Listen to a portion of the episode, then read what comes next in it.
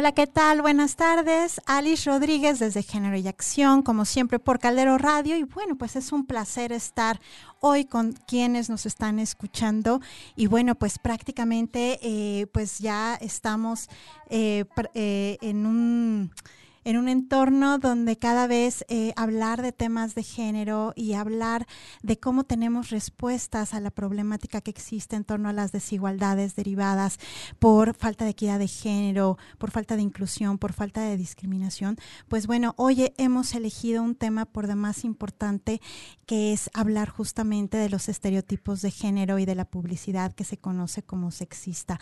¿Cuántos de nosotros eh, padres, madres de familia, pues tenemos bien introyectado que la muñeca es para la niña y el cochecito es para el niño.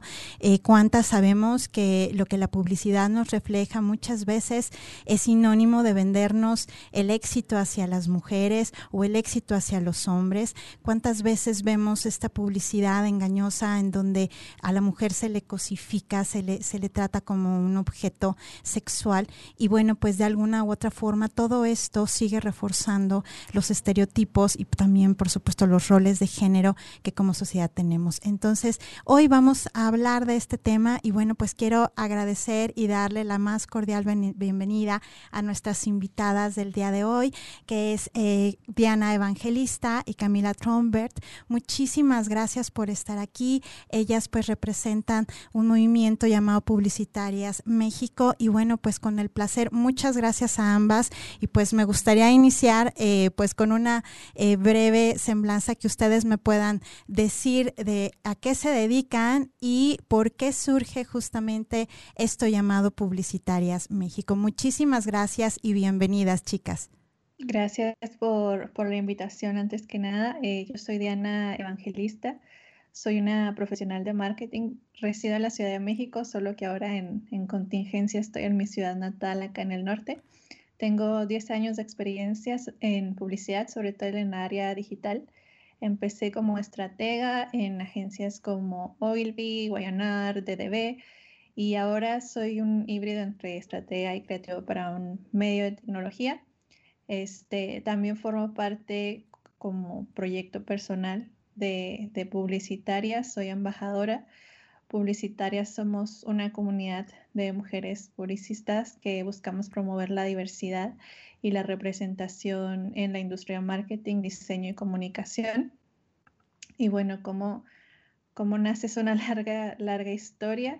Nace en Argentina, la fundadora es Melanie Trombert. Eh, y, y en México lo trajimos el año pasado junto con Camila, más que nada porque creo que, bueno, personalmente yo me sentía en la búsqueda de, este espacio eh, para, para, dialogar, aprender eh, sobre este tema que, me, impulsaba y me interesaba eh, mucho.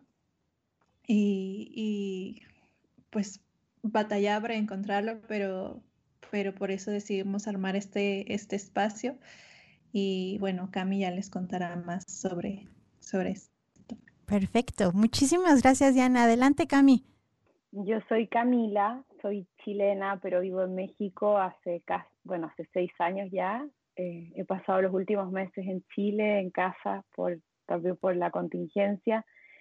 Me he dedicado más o menos 10 años también a la publicidad, dirigiendo equipos creativos y hace un año eh, armé mi propia agencia o consultora.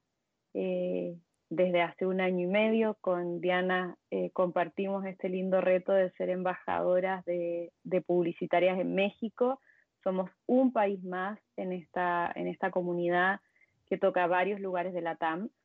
y nada, nuestro foco es desde nuestros lugares de trabajo y desde el liderazgo que tenemos como, como organización poder visualizar eh, a las mujeres dentro de la industria, pero también educar de cómo comunicar con perspectiva de género. O sea, esto no es una comunidad que solamente tenga un foco y, su energía puesta en las mujeres de la industria, sino que además de reconocer eh, a las mujeres de la industria y impulsar a que haya más espacio para nosotras, es cómo eh, todos y todas los que somos parte de esta industria entendemos que tenemos una gran responsabilidad en cómo se construye la sociedad y por eso publicitarias es este ojo eh, por ahora muy crítico para lo que este, eh, se está comunicando eh, y ya, y, queremos ser una comunidad grande, sonada, relevante y una herramienta de ayuda para los que todavía no entienden cómo se hace esto de comunicar con perspectiva. Claro, muchísimas gracias, Cami. Y justamente lo, que comenta, ¿no? O sea, esta cuestión de, poder reforzar eh, conocimiento, sensibilizar tanto al gremio como a la sociedad desde el punto de vista de cómo la publicidad es un agente socializador y que gran parte es rector justamente de perpetuar estos estereotipos y roles de género. Y hablando justamente de que ustedes son embajadoras de publicitarias aquí en México, ¿cuál es su opinión acerca de cómo se manejando la publicidad en México? Es decir, ¿la publicidad en México está evolucionando para bien o para mal? Bueno, si quieres, nos vas diciendo ahí tú que cómo no. Perfecto, si quieres primero eh, eh, Diana, ajá, y, así nos vamos turnando, vale. Va. Vale. Eh, bueno, yo creo que no solo en la publicidad estamos viendo un punto de, inflexión. Creo que la evolución es algo inevitable porque, pues, es sino querer parar o parar el transcurso del tiempo y, y, y, no escuchar las voces de la sociedad. ¿no? Creo que la evolución es algo inevitable. Al menos lo que estoy viendo hoy es eh, tal vez no es el gran avance, pero sí es un avance en cuanto a empezar a, discutir, dialogar y poner más temas en la mesa que, hablen sobre lo que es diversidad, lo que entendemos como diversidad y lo que entendemos como, inclusión. En este sentido, eh, pues, pues veo pasos adelante y, dentro de toda esta agenda, pues hay mucho diálogo que todavía hay que tener.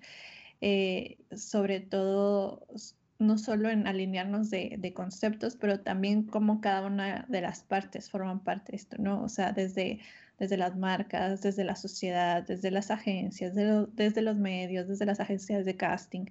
Entonces, em, yo creo que es, es una evolución y, y me gustaría ser optimista en que si bien todo esto que está pasando, no solo la publicidad, pero fuera también y todos estos movimientos que están pasando, pues era un llamado una falta clara de, cosas más justas. Entonces, espero que podamos llegar en nuestra industria a algo que se considere más justo para más partes. Muchísimas gracias. Y, precisamente hablando de, lo justo y, probablemente hablando desde el plano de las desigualdades, en este caso, Cami, eh, ¿qué opinan acerca de cómo la publicidad eh, precisamente refuerza estos estereotipos y estos roles de género? ¿Cómo lo, cómo lo perciben ustedes?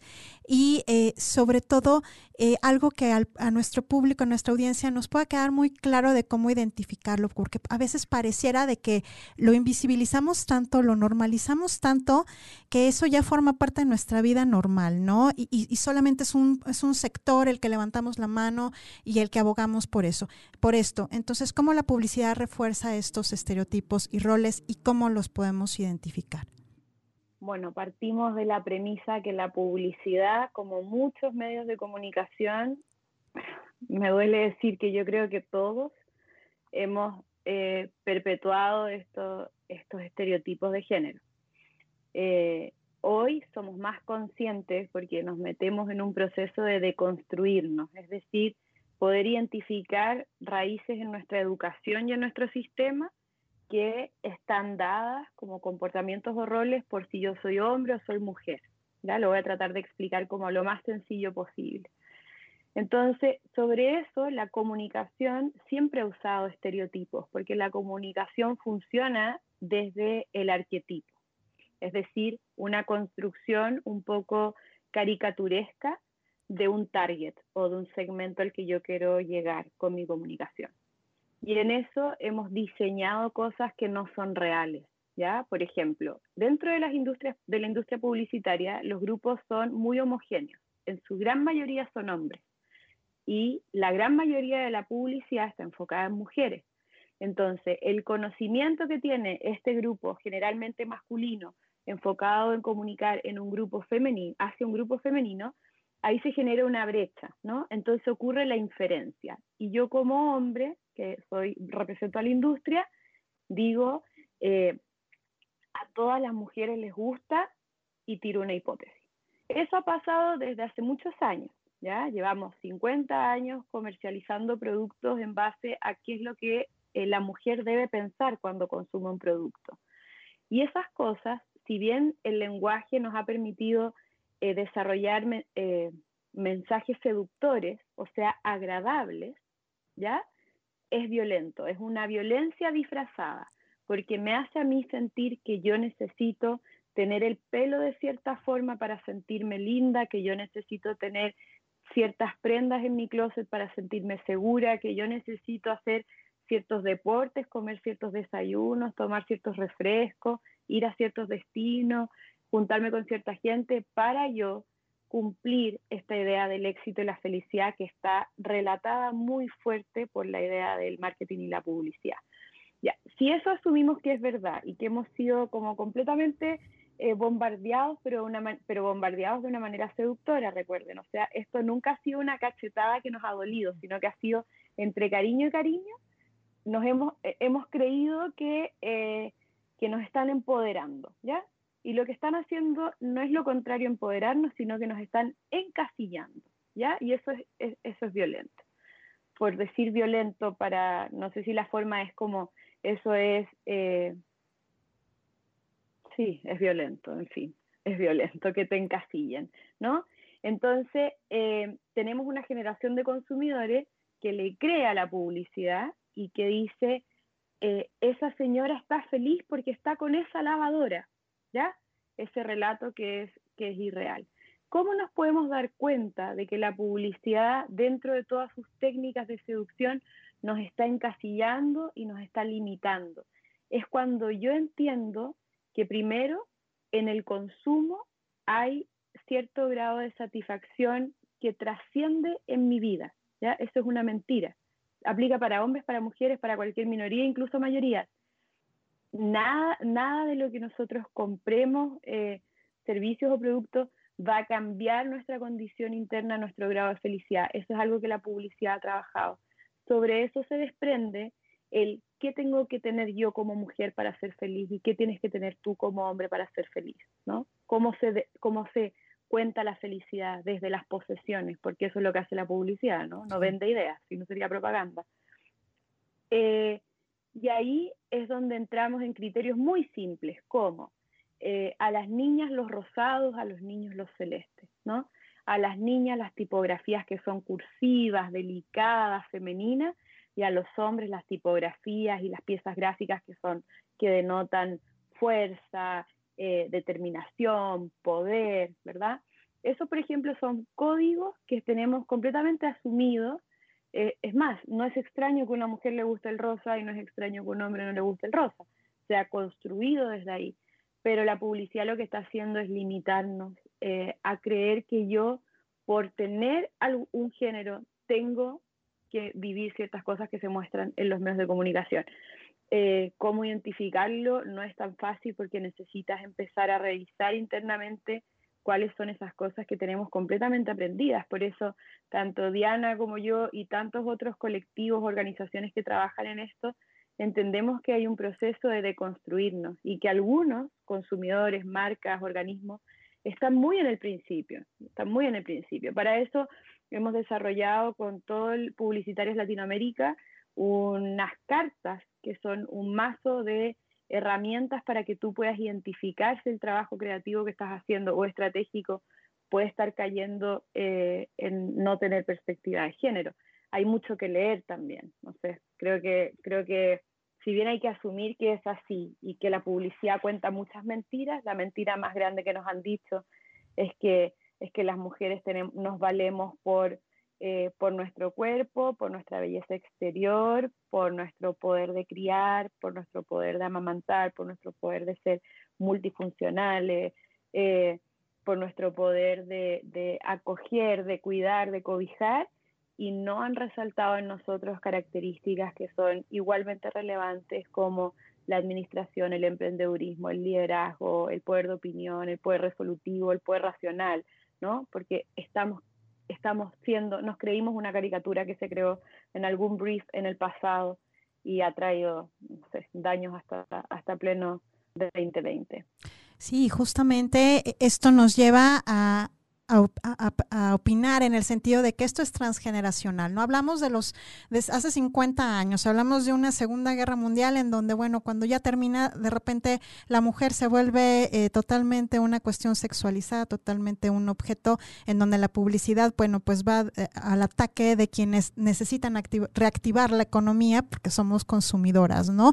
Nos enganchan a partir de las emociones, nos enganchan a partir justamente de lo que por género es lo que debiera a ser hombres o mujeres. Sin embargo, la realidad es que hoy en día también ha habido una evolución a partir de otros medios de difusión de información. Sobre todo, eh, me quiero abocar, eh, eh, aunque no es publicidad, pero sí es un medio de difusión que, por ejemplo, pueden ser los cuentos, que puede ser tal vez algún, algún tipo de, de, programa, algún tipo de a lo mejor este, series, etcétera, sobre todo series, donde ya han ido permeando justamente hacia un tema en pro de la igualdad de derechos, haciendo un poquito más énfasis en el tema de eh, pues no ser una información de carácter sexista, ¿no? Pero en el caso de la publicidad, yo lo que observo es que sigue, sigue habiendo mucha publicidad de este tipo, sigue permeando mucho la publicidad, aun y cuando ha habido esfuerzos, obviamente a partir de ustedes como como una organización a partir a lo mejor de algún tipo de política pública para modificar una ley. Eh, pero la realidad es que bajo su experiencia, ¿cuál sería una o varias de las razones, em, Diana, particularmente, del por qué la publicidad no alcanza todavía a permear en un cambio? ¿Por qué no hablamos todavía de que la publicidad realmente las, las empresas pueden deconstruir, como decía Cami, y, dejar atrás y romper el paradigma de la publicidad sexista? Claro, pues creo que no hay una, una sola respuesta para eso, es por muchas razones, a mi parecer. Eh, además de lo que decía Cam sobre no solo en la publicidad, sino en otros medios, de que por mucho tiempo esas decisiones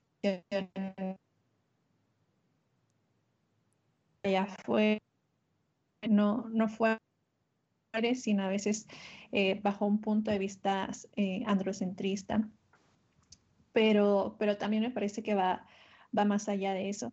Eh, ahorita que tocabas el tema de, de, políticas, en México existe, existe la ley para, para las mujeres en, en, contra o libres de violencia, donde ya, ya se, se castiga o se penaliza la publicidad sexista, aún así parte de los retos es que no, no reconocemos lo que es una violencia simbólica, donde tal vez ya no vemos a alguien físicamente agrediendo a otra persona, que es la forma más visible de violencia, pero sí la violencia simbólica eh, deja, deja entrever de forma implícita en los mensajes la posición de un dominante y de una persona subordinada. Ejemplos como estos, que rara vez vemos a mujeres en posiciones de, de, inteligencia, ¿no? En científicas, doctoras, eh, financieras, casi siempre este, se, visualizan más a, hombres en ese tipo de publicidades.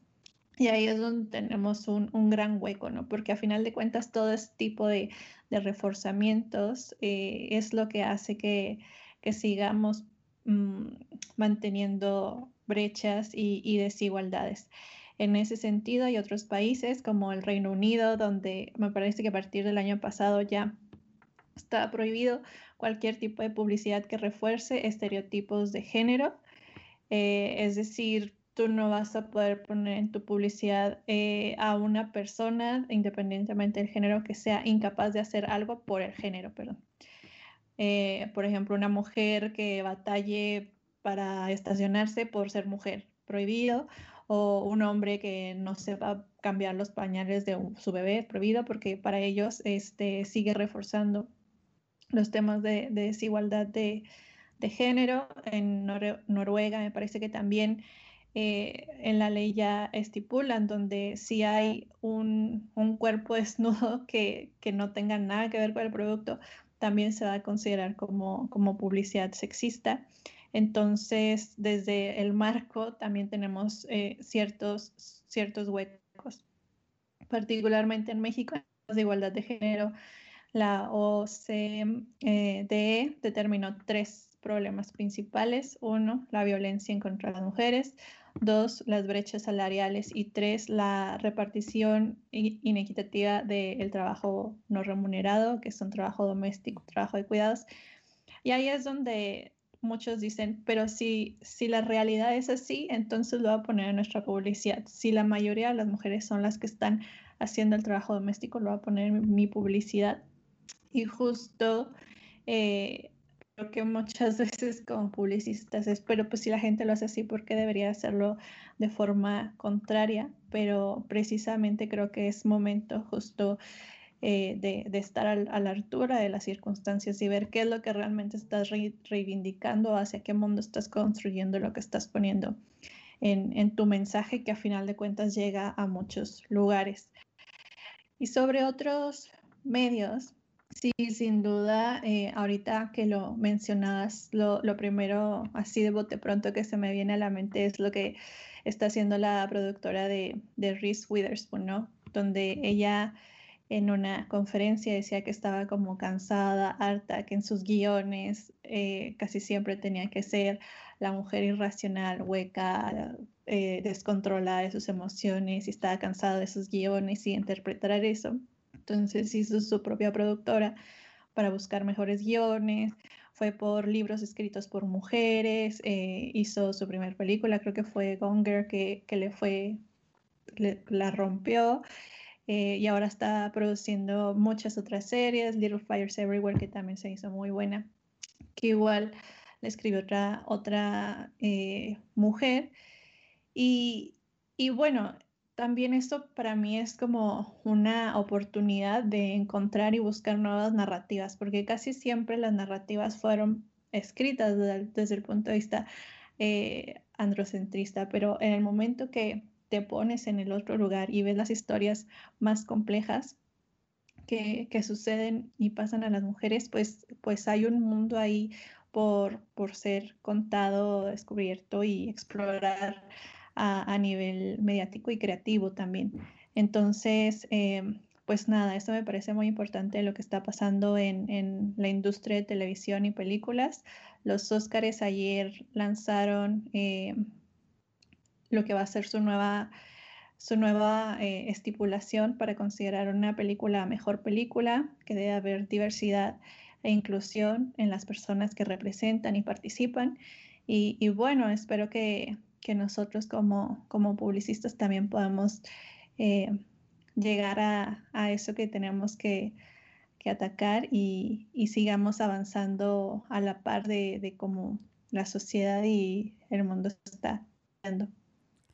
Claro, y, dijiste algo muy importante, o sea, al final del día eh, van evolucionando otros, otros medios de difusión, pero es, cierto, o sea, la publicidad eh, poco a poco ha ido permeando también en romper estos, estos paradigmas. Muchas veces se ha tenido que ser a partir, eh, no sé, en el caso de España, eh, de su propio observatorio de publicidad, en donde se va contabilizando y se va haciendo todo un estudio de las publicidades durante un año, justamente para poner en evidencia aquellas publicidades que son más sexistas, ¿no?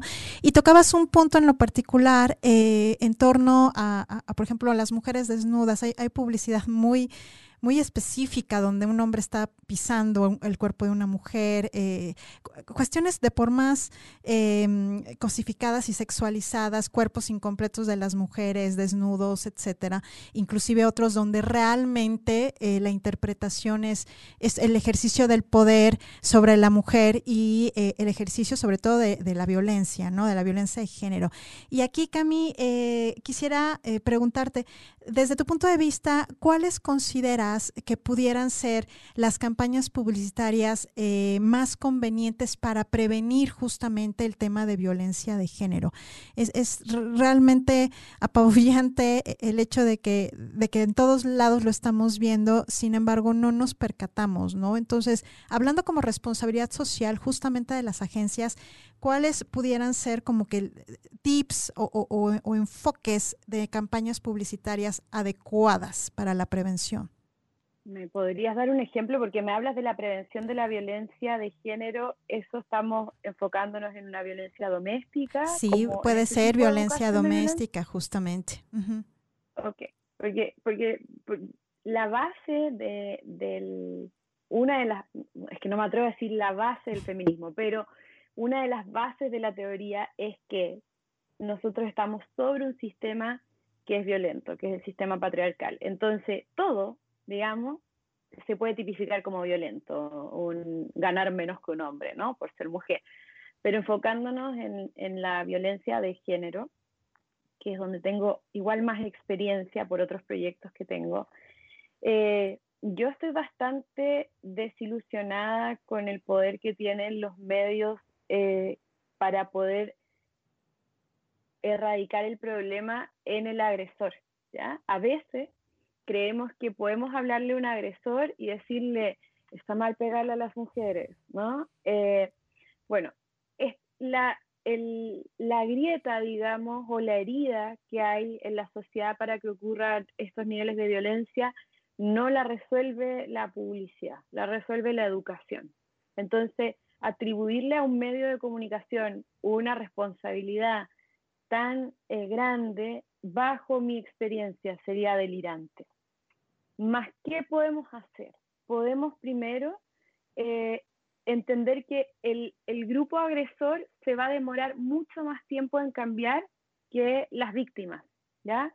Entonces, si nos enfocamos en comunicarle a las mujeres que son víctimas de violencia lo que es violencia, porque aquí estamos hablando de que hay un segmento muy amplio que todavía no sabe que eso que está sufriendo en su casa es violencia, entonces ahí tenemos una responsabilidad como, como industria creativa más que como industria publicitaria, como industria de comunicación más que eh, hacedores de campaña, de primero desmitificar el romance, porque eh, la gran mayoría de los casos de violencia de género y lo mismo de feminicidio, eh, o sea, y llegando al punto de los feminicidios ocurre en las parejas. Entonces necesitamos cambiar la industria del cine, la industria de, la literatura, la industria de la música, necesitamos cambiar todas las, novelas, todos los canales de entretenimiento, necesitamos empezar a decir que las relaciones hombre-mujer son simétricas y que no son asimétricas como todo el tiempo lo hemos contado.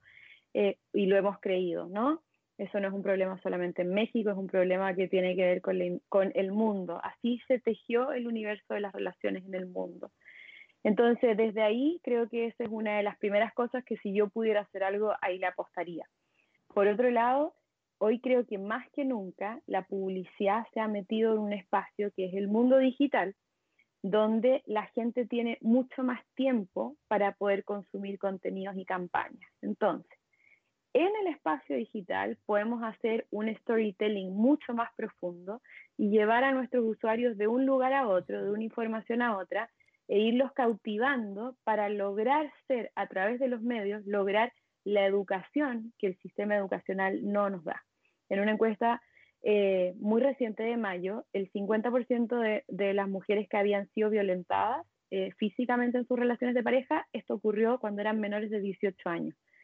Y todas decían que nunca hubo educación respecto a qué era violencia y qué no era violencia. Entonces, creo que si, si alguien de medios o de comunicación o publicista está hoy eh, en este espacio de querer hacer algo en favor de las mujeres y querer aportar un granito en que se disminuya la violencia de género, primero, no nos podemos hacer responsables de un problema social cuando somos una, o sea, somos un engranaje en el sistema. Y lo otro, eh, partamos con romper estereotipos y con decirle a la mujer que es igualmente cualquier atributo que un hombre, ¿ya? Eh, y decirle al hombre que es igualmente cualquier atributo que una mujer, porque la violencia empieza cuando, esa, cuando estamos ubicados en posiciones distintas. Y ahí está todos los tipos de violencia, ¿no? Desde la violencia física, psicológica, eh, brecha salarial, oportunidades, etcétera, etcétera, etcétera. Entonces yo con mi aprendizaje creo que podemos aportar muy poquito en los códigos, en los códigos y dejar de, y creo que otra cosa importante es pedir ayuda. Todo esto que Diana y yo hablamos eh, y que lo hablamos conociendo la puntita del iceberg de lo que significa esto del tejido social, hemos tenido que leer un montón y meternos a cursos y leer y, muchos libros y muchos documentales. Entonces, una de las cosas que pasa es que los creativos las personas que estamos en la industria, eh, en la industria de las comunicaciones, somos personas con muchas ganas, eh, somos personas como muy eh, hacia adelante y no somos personas muy, somos más creativos que analíticos, quiero decir. Y cuando nos queremos meter en este tema, sí necesitamos un poco de teoría, necesitamos entender conceptos básicos, necesitamos no eh, hay muchas campañas que podemos ver que tuvieron buenas intenciones y no funcionaron porque no se puede tener buenas intenciones, porque incluso esas buenas intenciones vienen estructuradas por un sistema patriarcal y por una forma de crianza. Entonces, aquí toca hacer una pausa y decir hacia dónde quiero contribuir con mi, con mi colaboración y también no meternos en todos los temas. Yo creo que eh, hay cosas donde la comunicación no tiene nada que hacer y son cosas mucho más profundas, por eso el feminismo no es un movimiento publicitario, sino que es un tema político y creo que hay que ver en qué área nosotros tenemos injerencia y en qué área no podemos aportar en nada, solamente con el silencio. Sí, y, precisamente eh, de lo que estás em, comentando, Cami, Aquí es, es, un tema de educación sin lugar a duda, o sea, en, todos los aspectos de, de, donde le queramos ver el tema de equidad de género, de inclusión, de no discriminación, pues partimos desde la enseñanza, partimos desde los programas educativos primeras infancias, cosa que bueno, e, estamos justamente en ese camino, ¿no? Pero eh, la, realidad es que eh, ha habido campañas que han intentado unas exitosas, otras que han sido también agredidas, justamente lo que acabas de comentar, ¿no? A veces los movimientos feministas y demás eh, se van a la yugular eh, y a veces no fue con la intención eh, propiamente, a lo mejor hay una falta de conocimiento desde el punto de vista literal, de, a lo mejor soy creativo y a lo mejor no soy tan analítico y entonces necesito estudiar para poder entender, ¿no?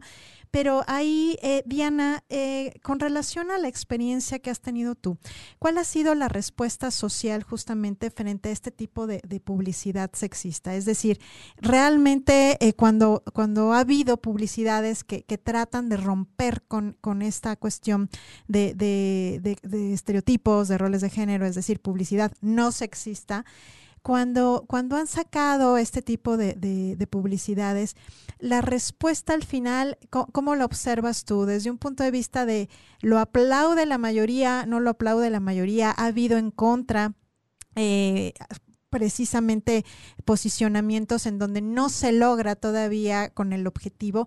¿Cuál ha sido esa experiencia en cuestión de, este tipo de publicidad que realmente ha querido permear y que a lo mejor no ha sido la más afortunada?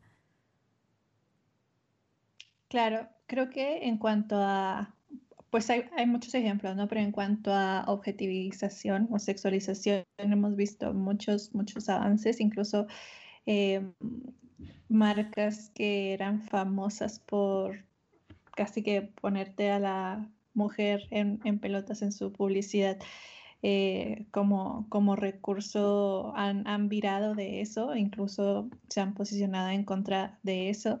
Y si hay una respuesta del lado de las personas cuando, cuando llegan a ver anuncios de esa, de esa índole.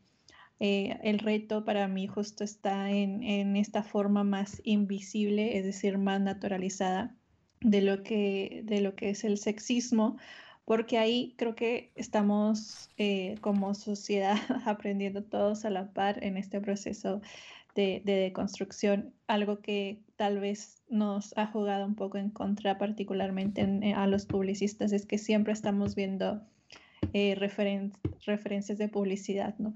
Pero nos perdemos mucho de quién realmente hizo eso o bajo qué punto de vista se hicieron y no, no estábamos viendo la, otra parte, en este caso de sociedad, en este proceso de, aprendizaje en el que aún me considero estudiante, a mí me ayudó un montón moverme a, círculos de mujeres activistas, a, escuchar eh, su punto de vista y, claro que me cambió totalmente el panorama, ¿no? Entonces, em, diversificar también nuestros referentes, nuestro timeline nos, nos va a ayudar a, entender mucho mejor y sensibilizarnos, porque porque de nuevo volvemos a caer estos temas de, pero si la gente le gustó o si la cultura es machista, ¿por qué no lo debo hacer?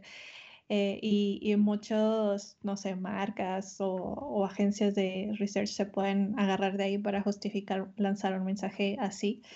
Aún así, definitivamente creo que la sociedad ahorita es sobre lo que se manifiesta es muy diferente a lo que veíamos hace cinco años, incluso al año pasado. Este, en la marcha del 8 de marzo del año pasado a la de este año fue muy diferente y había muchísima más gente. Entonces, todo esto para mí son símbolos de que la atención está ahí y, y si hay esta responsabilidad de estar a la, a la altura de las circunstancias. Entonces, eh, no, no te puedo dar una respuesta de esta publicidad particular, la gente la va a gustar o no. Creo que estamos en ese punto de transición, lo estamos entendiendo y, estamos algunas marcas o agencias más que otras tomando un paso más adelante para, para caminar hacia ese rumbo. Quería comentar algo también sobre las campañas de violencia física puntualmente, que era un poco el tema anterior para mí también ha, habido un tema de, que muchas de estas campañas responsabilizan a la víctima casi que enteramente de, su salvación o de lo que le pasó, si te pasó esto, haz esto. Es decir, vuelven a poner a las personas que son sujetas a algún tipo de violencia a, que sean las completamente responsables de, lo que les suceda en, el futuro.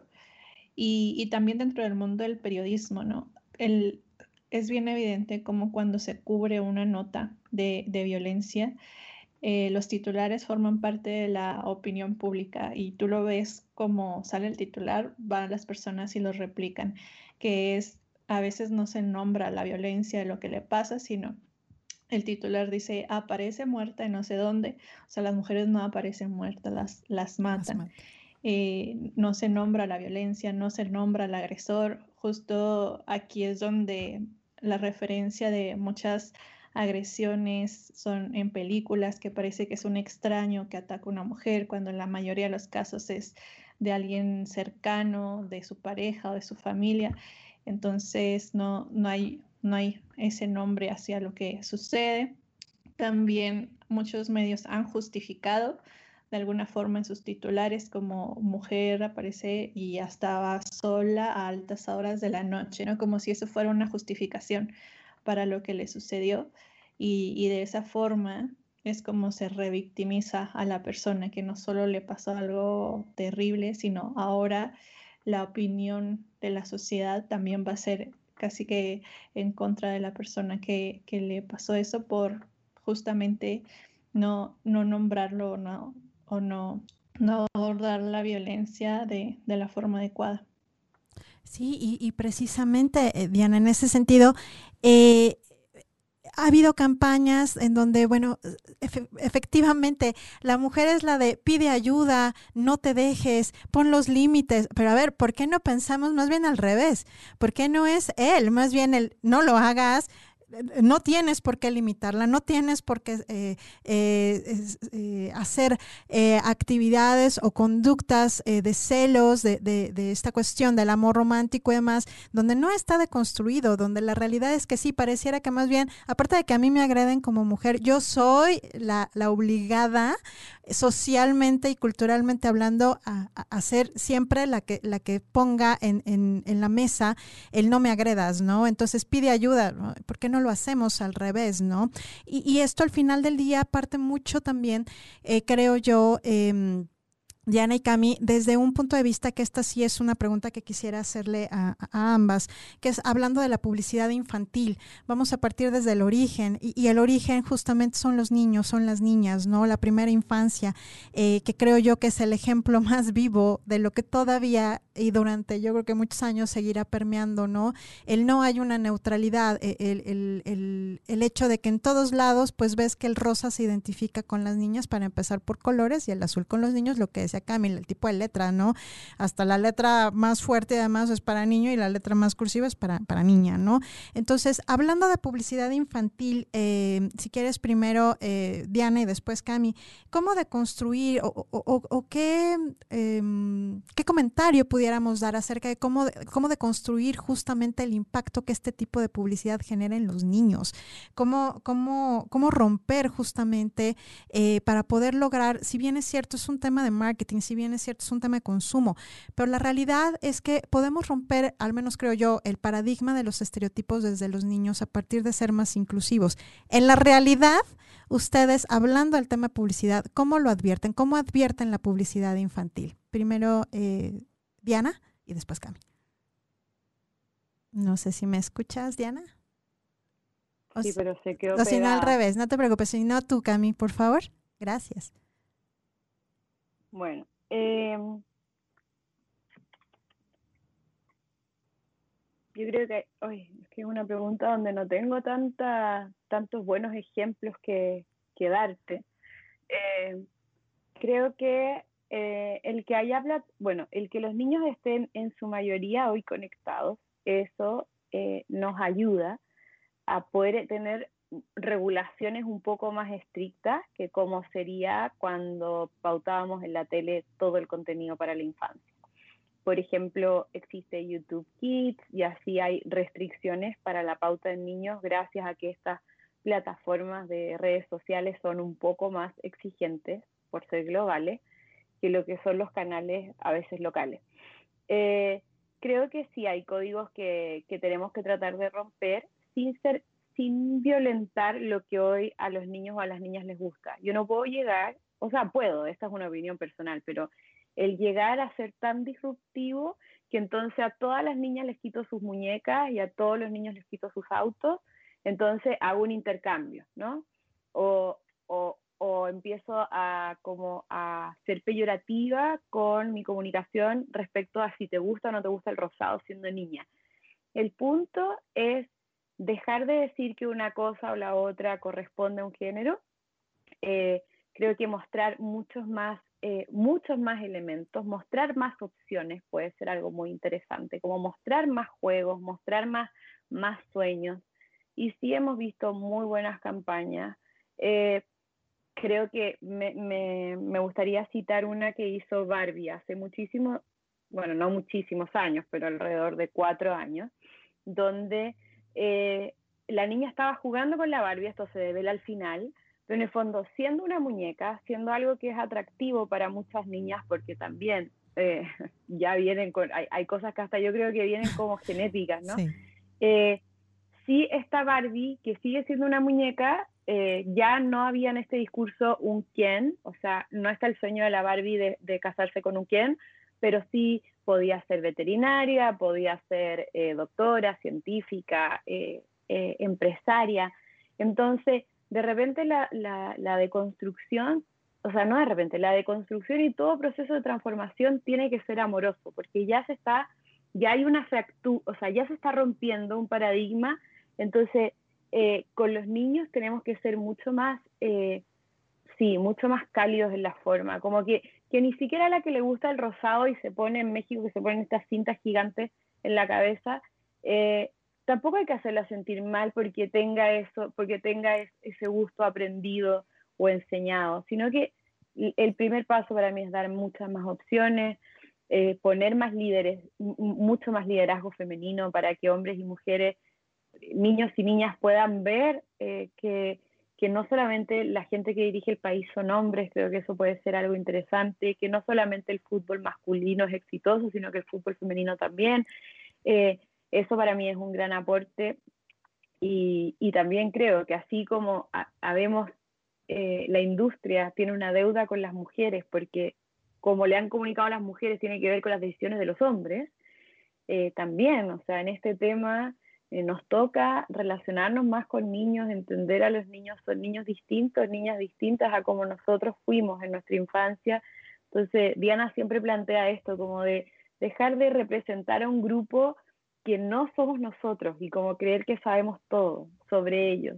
Y creo que también así como no podemos hablar de, etnias si no somos nosotros parte de esa etnia y necesitamos sumar al diálogo a más personas, sí es necesario sumar a niños y niñas y que puedan contarnos, informarnos cómo es el mundo, es que lo ven desde otro lugar también. O sea, tal vez nosotros desde nuestro viejo paradigma le queremos decir a niños de 5 años, eh, el rosado no es de niña. Y ese niño ya lo sabe, o no, no sé. Pero también eh, parte del ego publicitario es asumir que no sabemos cómo son los otros grupos, solo sabemos nuestro grupo y, y, no podemos publicitar desde ahí, desde ese lugar. Perfecto, muchas gracias. Qué bonita respuesta. Gracias, Cami. Diana.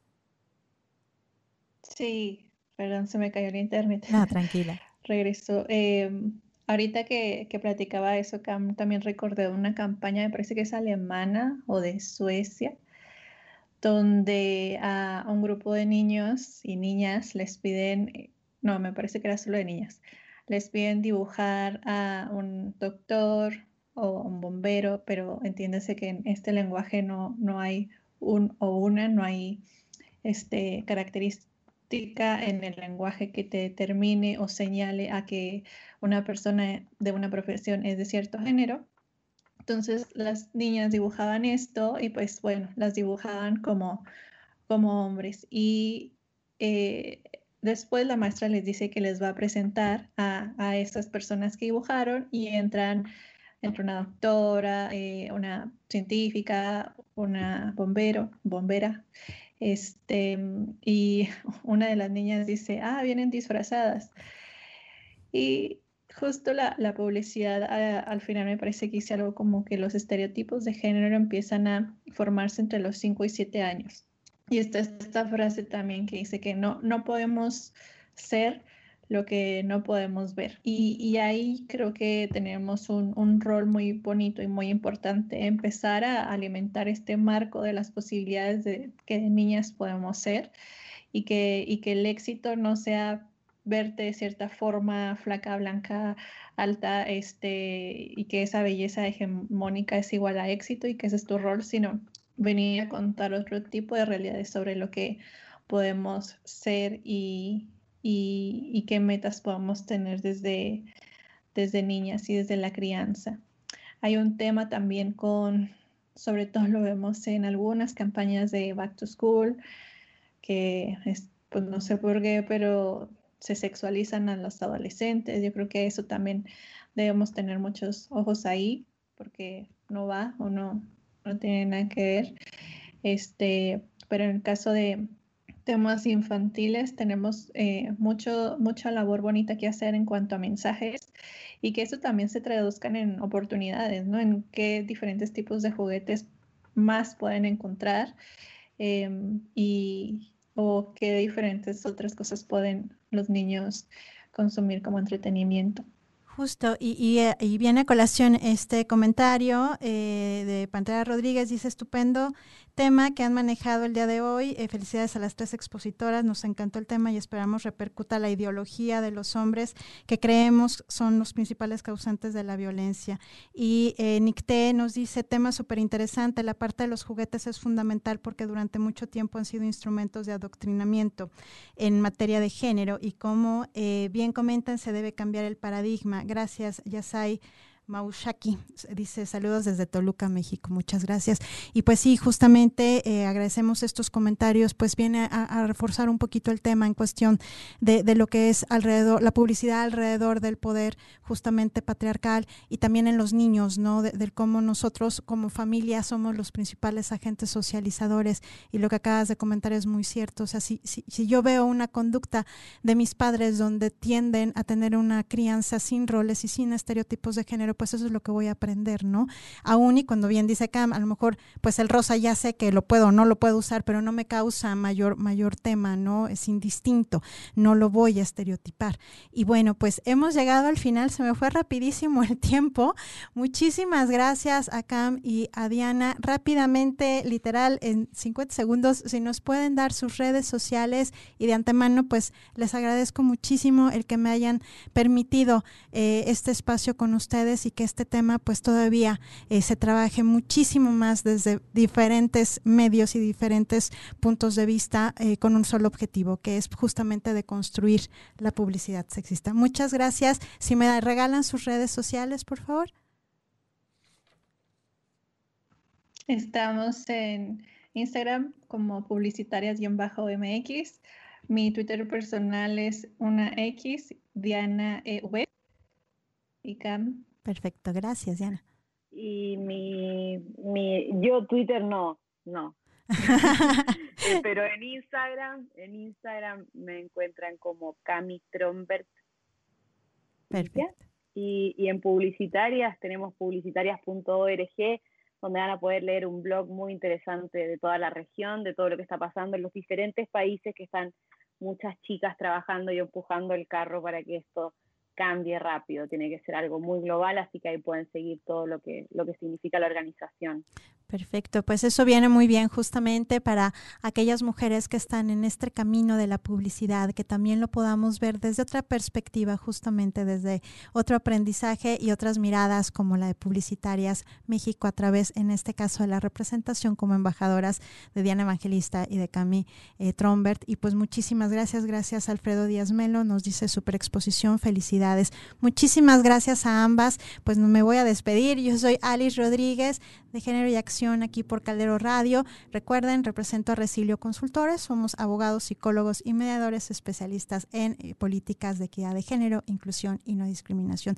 Muchísimas gracias, nos vemos el siguiente miércoles, una de la tarde, por aquí, por Caldero Radio. Muchas, muchas gracias. Gracias, chicas. Gracias. gracias.